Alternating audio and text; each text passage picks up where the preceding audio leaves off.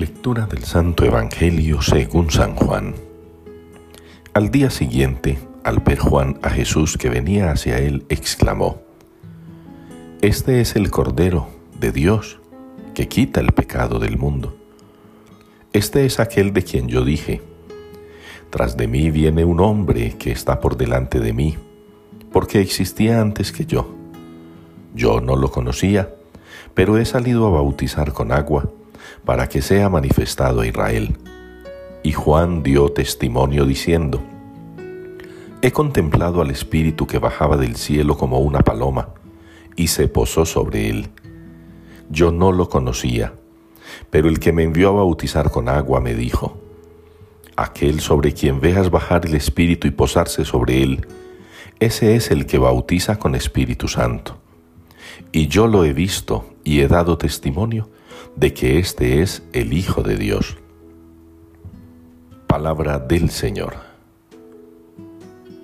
Los confines de la tierra han contemplado la salvación de nuestro Dios. Es la respuesta que nos une hoy en la liturgia al Salmo 97. Los confines de la tierra han contemplado la salvación de nuestro Dios. Un texto que ya se nos hace conocido y repetitivo, pero que siempre relacionado con lecturas diferentes cada día, nos brinda la posibilidad de una reflexión novedosa. Hoy, por ejemplo, me sugiere a mí la palabra para invitarlos a ustedes a reflexionar sobre cuál es el testimonio que nosotros damos de Jesús, qué hemos conocido nosotros de Jesús, qué hemos recibido como revelación, como enseñanza sobre Jesús. ¿Qué es aquello de Jesús que a nosotros nos gusta proclamar? ¿Qué es aquello que de Jesús nosotros decimos a los demás? La iglesia tiene gran variedad de integrantes, de miembros. Ya San Pablo nos ha enseñado sobre eso. Y dentro de la iglesia encontramos personajes que se dedican a sacarle partido o jugo a Jesús de acuerdo a sus necesidades. Entonces unos predican un Jesús que castiga, que condena, que está llamando siempre al terror de la condenación. Otros le sacan partido a Jesús porque lo venden como un sanador, como un curandero, lo venden como un milagrero. Otros le sacan partido a Jesús y de él hacen imágenes, pinturas, figuras que venden costosísimamente.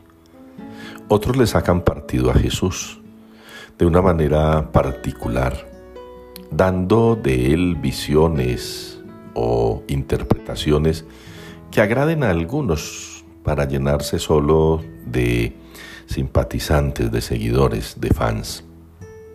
El testimonio de Juan en el Evangelio debería ser para nosotros un ejemplo, porque nosotros hemos de dar razón de nuestra experiencia de Jesús, no para ganancia propia, sino para hacerle bien al otro. Que mi testimonio y predicación sobre Jesús, que la forma en que yo asumo a Jesús, no sea para mi usufructo, no sea para mi ganancia, que sea para que los demás lo conozcan, lo amen y lo sigan.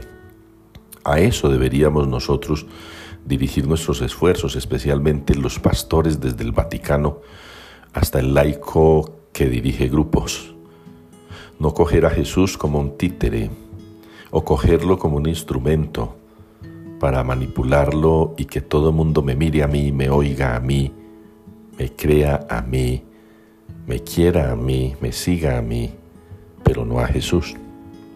Ahí hay una gran falla en la catequesis, en la formación, hay una gran falla en la evangelización. Muchos se toman el puesto, muchos se quedan con el puesto, porque se les olvida que lo que están haciendo es anunciar a Jesús. Oremos por la iglesia, oremos por los líderes eclesiales eclesiásticos, oremos por los líderes religiosos, por los pastores, por los laicos que tienen mando, para que ojalá se acuerden de mirar a Jesús, por el que ellos son creyentes y cristianos, por el que ellos son lo que son, pero sobre todo, que no se les olvide que el anuncio es acerca de Jesús para que otros lo conozcan, crean y se salven.